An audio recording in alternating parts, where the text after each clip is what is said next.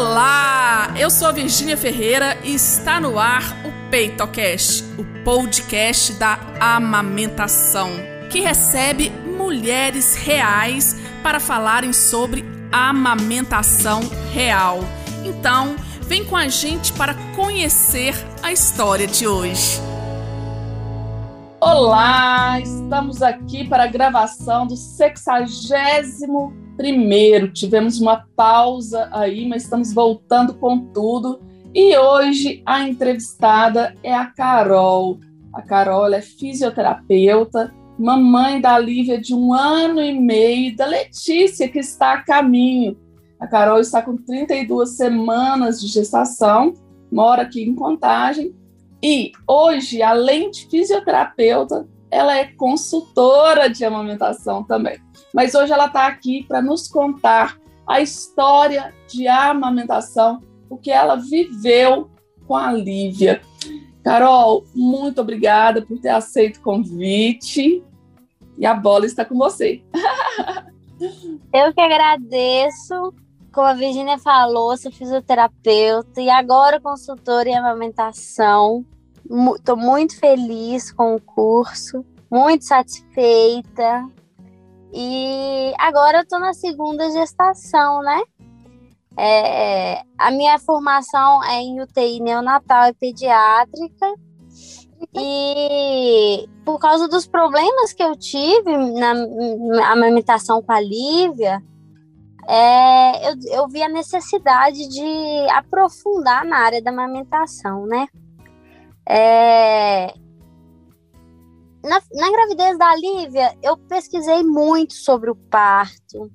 É, eu destrinchei cada detalhe, mas não pensei na amamentação. A gente foca algumas coisas e acaba que a, a amamentação, que era tão importante quanto né, o parto, é só um dia, a amamentação foram, foi mais de ano é, eu não foquei tanto. Quando a Lívia começou a mamar, ela, a gente, ela nasceu, teve a golden hour, ela veio pro meu peito, pegou o peito com facilidade. E enquanto a gente estava no hospital, foi tudo ok, foi tudo tranquilo. Lá a gente teve assistência quanto à amamentação. As enfermeiras, elas passavam, perguntavam como que tava. E realmente estava tranquilo. Mas a bola de neve começou no primeiro dia que chegamos em casa.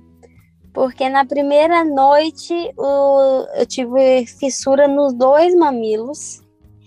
E eu nunca, eu nunca imaginei que dava a, o machucado, a fissura ia dar uma casca, igual um joelho machucado. E aí eu comecei a sentir muita dor, principalmente a hora que ela pegava o peito para mamar. Comecei a sentir dor demais e comecei, como eu não, não sabia nem fazer a ordenha manual, uma amiga tinha me emprestado uma bomba Aí eu peguei essa bomba e comecei a tentar a, a tirar o leite, porque a Lívia começou a chorar, ela estava com fome. Eu não conseguia deixar ela no meu peito, porque eu estava sentindo muita dor. E então, esse foi o dia, eu creio, da minha apojadura. Quando a apojadura, o leite desceu. Que eu tinha mais ou menos três dias de pós-parto. É, e eu não conseguia dar, dar, dar o leite para ela, dar mamar para ela, porque doía muito. Até que não ia ter outro jeito, eu vi que não ia ter outro jeito e coloquei ela para mamar mesmo assim. Todas as mamadas que ela fazia, ela saía com o borezinho cheio de sangue por causa do peito. Mas a gente, enquanto profissional de saúde, a gente sabe muito bem dos benefícios da amamentação. E eu tinha isso muito claro na minha cabeça. Então, para mim, não amamentar ou dar uma fórmula não era uma opção. Eu ia amamentar, independente do que acontecesse. Com, a, com o tempo, a gente foi, foi, a fissura foi melhorando, ainda ela mamando, nunca deixei ela um dia sem mamar. E a gente sempre ouve, né? É, ah, não, amamentar dói. É assim, é normal. É, tem que calejar o peito. Eu ouvia muito isso. Ah, depois que calejar, aí vai melhorar. Mas, e por falta da informação também, é, uma amiga me passou uma pomada, lanolina, para passar no bico. Então, toda vez que ela ia mamar, eu passava a pomada. Hoje, conhecendo um pouco mais, né? Gente, eu, eu vejo tanto de coisa que eu fiz errada, mas a gente não erra porque a gente quer, né? A gente erra por falta de informação mesmo. E passou umas duas semanas, na terceira semana meu peito já estava bem melhor. Quando ele estava com a casquinha, eu não sabia da, de colocar a rosquinha que muita gente coloca para proteger, né, o bico e o mamilo. Então teve um dia que eu tava amamentando ela, tava meio dormindo, a camisola grudou no bico do peito. Só que eu não percebi. Então eu fui tomar um banho rápido enquanto ela dormia. Na hora que eu fui puxar é, a camisola, aí saiu a casca, um pedaço do bico, saiu tudo. E eu só senti o sangue escorrendo assim no corpo. E aí voltou do zero na cicatrização, né? Que já estava dando a casquinha, voltou do zero. Mas esse não foi o meu problema principal, não. Até aí estava dando para segurar a onda. Por volta de dois meses que a Lívia tinha nascido, eu comecei, deu uma uma bolinha vermelha bem pontual no meu peito acima da auréola. Bem pontual, ela era durinha. Aí todo mundo falou, né, para fazer massagem. Eu comecei a fazer a massagem. Só que com o passar dos dias, ela foi aumentando. E antes ela só estava dolorida. Eu até achei que estivesse dolorida por causa da massagem que eu comecei a fazer, mas ela foi. A dor foi aumentando e ela foi aumentando também. E eu comecei, a gente, mãe de primeira viagem, não conhece muita coisa, eu comecei a pesquisar sobre isso, o que, que poderia ser. Fiz algumas posições de mamada, né? É, para que, pra que a, a, a sucção da Lívia pudesse eliminar aquilo, mas eu já estava iniciando um processo de mastite. E eu não sabia. E foi muito rápido a evolução da minha mastite. É, foi questão desse primeiro dia que apareceu uma coisa diferente, que eu não sabia o que era. Até o dia de eu entrar no bloco cirúrgico para tirar um, abscesso, não foi menos de cinco dias, foi muito rápido.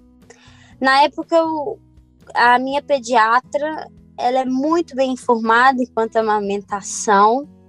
Eu tive uma consulta com ela e ela já me indicou procurar uma consultora em amamentação e ela que me indicou a Virgínia. Foi quando eu conheci o trabalho da Virgínia e comecei a seguir ela.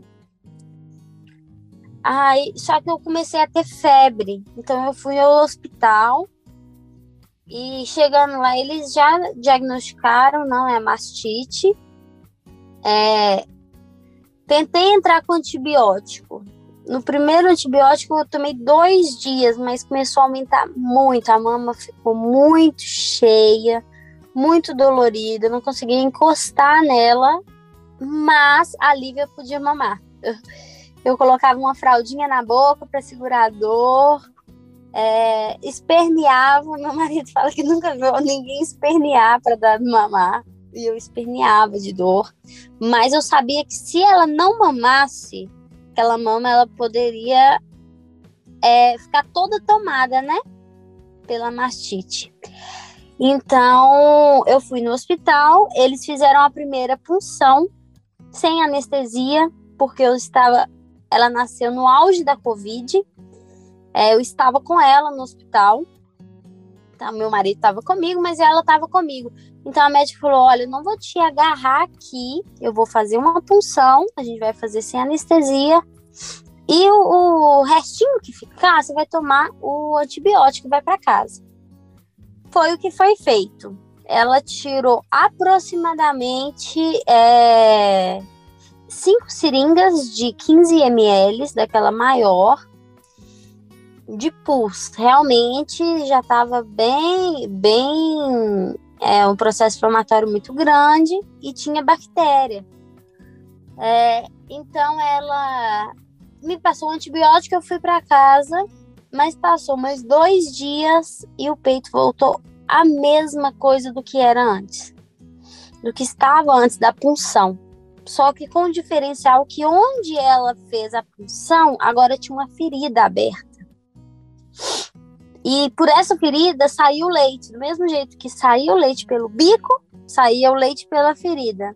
Então ela não estava fechando porque ela estava umedecida, ela não secava. Eu não conseguia secar ela. Por mais que eu ficasse sem o sutiã, sem a blusa, ela não secava. Então eu voltei numa, numa mastologista, que foi por indicação também. Ela fez a, falou: Olha, Carol, nós vamos ver como que tá. A hora que ela colocou a seringa e começou a sair pus de novo, de, de, ela falou: olha, você está com um abscesso mamário muito grande, não tem condições de fazer apenas a punção. Nós vamos para o bloco cirúrgico. E aquilo eu fiquei apavorada, porque eu pensei, todo mundo falou comigo, não, mas com a mastite você não vai poder amamentar. Então eu fiquei desesperada, porque eu queria amamentar. O meu parto já foi é, um pouco diferente porque eu tive que fazer uma indução.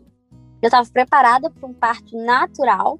Eu, eu, eu me preparei minha gestação inteira. E eu fui para uma indução que não teve evolução, então eu, eu tive que fazer uma cesárea. Então, na minha cabeça, ainda mais de puérpera, eu ficava imaginando: o meu parto já não deu certo, a amamentação vai, vai dar certo. Eu vou passar a dor que for, mas ela vai dar certo. E a Lívia mamava.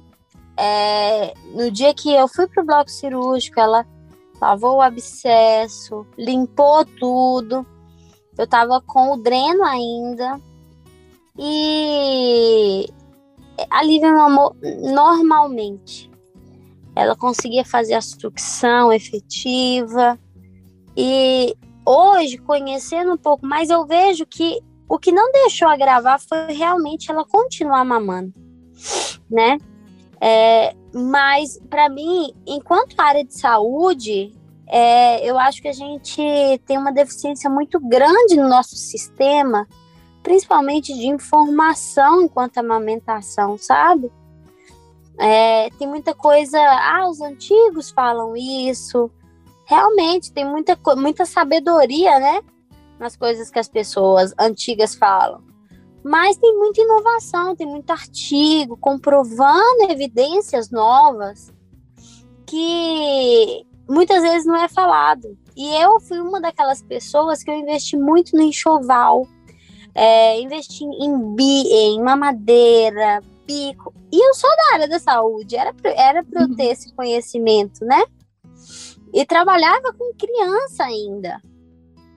É, então, eu investi em tudo isso e eu não pensei em investir em amamentação. Hoje eu chego para a gestação da Letícia com uma outra cabeça, uma outra prioridade. Realmente, a minha prioridade não é bico alternativo, bico de silicone, mamadeira. Eu, eu preferi investir em informação, sabe? É, hoje eu falo que eu vou chegar né, para a amamentação dela uma outra mulher. Porque agora eu sei o que, que eu estou fazendo, eu sei o, o caminho, né? É, mas eu fico pensando que tem muitas mães que, como eu, evoluiu muito rápido e, e teve que desmamar o bebê, sabe? Porque muita gente não aguenta, realmente é uma dor insuportável, uma febre que, de tremer o corpo inteiro. E quando eu procurei a Virgínia, já não tinha mais o que fazer, porque já tinha virado um abscesso. É, então, o, eu, eu indico para todo mundo, todo mundo que eu vejo gestante, você já fez sua consultoria? Você já fez a consultoria de amamentação? Você está pesquisando sobre? Por causa da importância que isso é, né? E a Lívia mamou até um ano e três meses. Ela podia estar tá alimentando, ela fez introdução alimentar normal, mas a preferência dela sempre foi o peito. E a importância também que eu vejo da gente ter um apoio é, de um pediatra que seja a favor né, da amamentação, que minha pediatra foi ela que conseguiu me orientar quanto a isso, porque eu não conhecia, sinceramente, eu não sabia que existia esse tipo de, de consultoria, esse tipo de ajuda. É, eu cheguei no, no nível mais, mais elevado por falta de conhecimento. E às vezes também eu fico pensando, se eu tivesse chegado no hospital para a primeira punção e eles tivessem orientado, poderia ter tido um caminho diferente. Mas, como eu falei com a Virgínia no último dia de aula, eu creio muito assim. É, às, às, vezes a gente, a nossa dificuldade, a gente precisa usar a nossa dificuldade, o caminho que a gente passou, para ajudar outras pessoas. E hoje eu vejo que a, a minha vontade é ajudar todo mundo que eu vejo amamentando, dificuldade de amamentação. Eu quero, eu quero de, desmistificar algumas coisas, mas ajudar, porque eu, eu, sei hoje exatamente, claramente na minha cabeça, os benefícios da amamentação, né? Que é, não é, ah, seu filho tá perdendo peso, você vai pra fórmula da mamadeira, porque é o que a gente ouve diariamente. É, quando eu estava grávida, inclusive, eu nunca tive peito grande, eu sempre tive peito pequeno. Então, muita gente falava, ah, não vai ter leite, a mama é muito pequena. E pelo contrário, eu, eu tinha tanto leite que a hora que a Lívia tirava a boquinha da, do bico, ele ficava esguichando. Graças a Deus, né? Mas graças a Deus, a minha história teve um, um final satisfatório, né? Mas infelizmente não é sempre assim, não é todo mundo que, que, que tem esse final satisfatório. Muita gente leva ao desmame precoce da criança. E isso é muito importante para a saúde dela, não é muitas vezes hoje, não, é amanhã, é quando ela for adolescente. Isso vai influenciar na, na vida deles, né? Exatamente. E assim, você falando aí, é uma pergunta que é, entre essa fissura lá do início e a primeira mastite, a fissura chegou a. a só para a gente tentar, né? Eu, eu, fico tentando fazer a relação, você sabe, né, Carol? Uhum. Mas entre a fissura lá do início e o carocinho que apareceu na sua mão, a precursor, né? E que pode ter sido um ducto obstruído, que eu tô falando que pode ser, gente, porque eu não vi, então eu tô indo pelo que ela fala, né? Então, um ducto obstruído que evoluiu para mastite, a mastite evoluiu para o abscesso, né? É, essa fissura chegou a, a, a sarar mesmo? Ela ficava indo e voltando, indo e voltando? Ela ficou por muito tempo indo e voltando. Mas quando o carocinho apareceu de fato, ela já tinha cicatrizado, ela estava fechada. Hum. E foram em lugares diferentes ela já já estava cicatrizada, não tinha nem a casca mais, só tava a, a pele mesmo do bico. E e aí sim, depois de foi, foi a diferença mais ou menos de um mês, um mês e meio entre os dois. E aí, então, sua mastite, a sua mastite apareceu com dois meses de vidas. Isso. Dois então, gente, olha aqui, aprendizado aí com o caso da Carol. A mastite não aparece só no pós-parto imediato, não. A mastite pode aparecer né, em qualquer período da amamentação. E só aproveitando, relembrando aí, que a mastite é né, uma parada de leite, uma estase de leite ali dentro do peito. E por que, que eu estava perguntando da relação, né? Uma mamada inefetiva pode causar. né? Mas não vamos entrar nisso agora, não. Vamos continuar na história da Carol. Carol, me conta uma coisa. É, hoje, assim, né? Quando você lembra de amamentação, qual é a primeira coisa que vem? Né, quando você ouve a palavra amamentação, o que, que é o primeiro sentimento, a primeira palavra? Ó, oh, vou ser sincera, dor. Eu, eu sei o quanto é importante, mas ainda na minha cabeça eu lembro da dor que eu senti. É, entendendo sobre o assunto, eu vejo, eu, eu já mudo a palavra. Eu vou para a vida.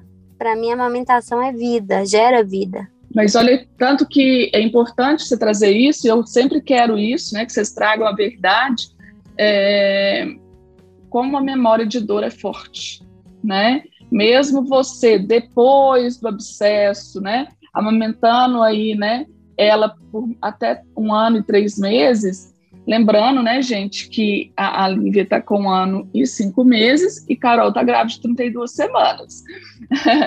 Não que seja contraindicação, mas depois ela vai contar um pouquinho. A Lívia abandonou espontaneamente, né? Acontece, foi isso, né, que aconteceu?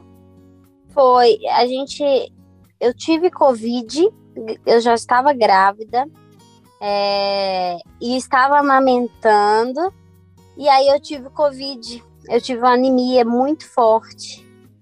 E aí, a, nesse meio tempo, a Lívia já desinteressou com o peito. Mas eu estava disposta a amamentar o quanto ela quisesse. Eu sei que não existe contraindicação. Já ouvi, quando eu falei que eu estava grávida, do primeiro no primeiro médico que eu fui, obstetra, ele falou: então você vai cortar a amamentação. Se precisa, a gente te dá um, um remédio para secar o seu leite. E eu falei com ele que eu não queria secar meu leite. Falei: não, não, não vou parar minha amamentação, não existe contraindicação. Aí eu pedi ele: então o senhor me apresenta um artigo científico comprovando para mim que eu não posso amamentar a Lívia, estando grávida. Aí foi ele e falou assim: esse pessoal da área da esse pessoal da área da saúde fica falando de artigo científico, falou na minha cara isso. Mas eu falei ele, eu não, eu não vou parar de amamentar ela. O senhor me desculpe, eu respeito o senhor, respeito o seu ponto de vista, mas eu, eu sei que não existe nenhuma contraindicação quanto a isso. Mas acontece, tá, Carol? Acontece algumas crianças realmente é, abandonam. Você vai ver muito isso na literatura. É, mas é interessante isso. Né? É, só voltando, tá, gente? Essa memória de dor é forte. E por que, que eu trouxe isso? Olha como que a memória da dor é forte. Mesmo, né? Você, depois do, do abscesso, tal, depois da cura do abscesso, você amamentou satisfatoriamente, tá? E a memória da dor. Eu te entendo super bem, viu, Carol? É, eu travei né, da coluna, tem anos que minha coluna tá ótima, mas, por exemplo, quando eu espirro, tá, alguma coisa que eu travei, até hoje, memória da dor é muito forte, gente. Então a gente tem, né? E principalmente a, a, a Carol, que daqui uns dias, né? Daqui uns dias, não, daqui umas semanas, vai amamentar novamente né, começar a ver, não, doeu aquela época, né, Carol? Como se diz, ressignificar aí, né? Exatamente. Inclusive, eu fiz terapia na época, porque eu fiquei tão, tão assustada, porque foi algo tão inesperado para mim, que eu, eu fui para terapia salvou minha vida. A hora que você fala, ah, todo mundo tem que fazer terapia. Eu concordo plenamente, todo mundo tem que fazer terapia. Porque me ajudou bastante também a questão psicológica. Ah, que bom. E outra coisa, hoje, Carol, o que, que você deixaria, o que, que você gostaria, na verdade, de ter ouvido lá na sua gestação da Lívia, que você não ouviu é, e você hoje gostaria de falar para as mamães que estão grávidas, que estão ali amamentando e que vamos ouvir aqui no PeitoCast? Gente, invista em informação sobre amamentação. Não existe só ah, preparar o bico do peito, passa bucha. Invista em informação. Porque se você estiver bem informada, é, a sua rede de apoio estiver informada quanto à amamentação, é, as coisas vão fluir. Não estou falando que vai, não vai ter dificuldade, pode ter, mas você vai estar bem orientada quanto ao que acontecer. Eu estava bem orientada quanto ao parto, mas eu esqueci da amamentação. Então, a, prior, a, a prioridade não. Tem que dividir aí atenção também para amamentação, que todo mundo acha, é só colocar o menino no peito, ele vai mamar. Não é. Você tem que se preparar, é, posicionamentos, a gente aprende tudo isso. Então, a, a, o meu conselho é investir em informação quanto à amamentação. As outras coisas a gente vai dando um jeito e é isso. Carol, muito obrigada, muito mesmo. Beijinho na Lívia, né, na Letícia. Como se diz, aproveita esse restinho aí de gravidez, curte. e como que a Lívia está entendendo a questão da gravidez, da Letícia? Ela ama o peito, né? Mesmo ela tendo deixado o peito, ela ama o peito. Ela tira minha blusa e beija o peito. Aí coloca Ai, o rostinho. Coloca o rostinho e ela fica falando, neném, né, mamãe? Neném. Que é do neném o peito. Ah. ela, ela é muito pequenininha, mas ela já. A Lívia é muito amorosa. Então ela beija o peito, beija a barriga. Ela fala Lelê. Ela, tá, ela também tá curtindo muito, sabe? A gente está um Ai, pouco apreensivo de como vai ser, né? Quando ela chegar realmente de fato em casa. Mas a Lívia é uma criança muito tranquila, então eu acho que ela, ela vai conseguir ajudar a fazer a coisa fluir um pouco mais natural, assim, sabe? Ai, que delícia, com certeza. Né? Com jeitinho, isso aí tudo se encaixa, né? Exatamente. Carol, mas muito, muito obrigada pela sua participação aqui, tá? Por ter aceito esse convite e muito sucesso. Muito obrigada, eu que agradeço. Todo mundo que estiver nos ouvindo, é, saiba que a amamentação é a fonte de vida, é, saúde para o seu bebê. Não desista, as dificuldades elas vão aparecer mas junto com o nosso bebê a gente pode passar por elas. Muito obrigada, Virgínia. Sou apaixonada por todos os conteúdos da Virgínia. Eu assisto tudo, eu ouço tudo. É, e também agora eu me coloco à disposição também, porque quem precisar de ajuda, se tiver alguma dúvida, estou à disposição. Isso mesmo, gostei. Beijão, querida! Esse foi mais um episódio do PeitoCast e espero que ele tenha feito alguma diferença na sua jornada com a amamentação.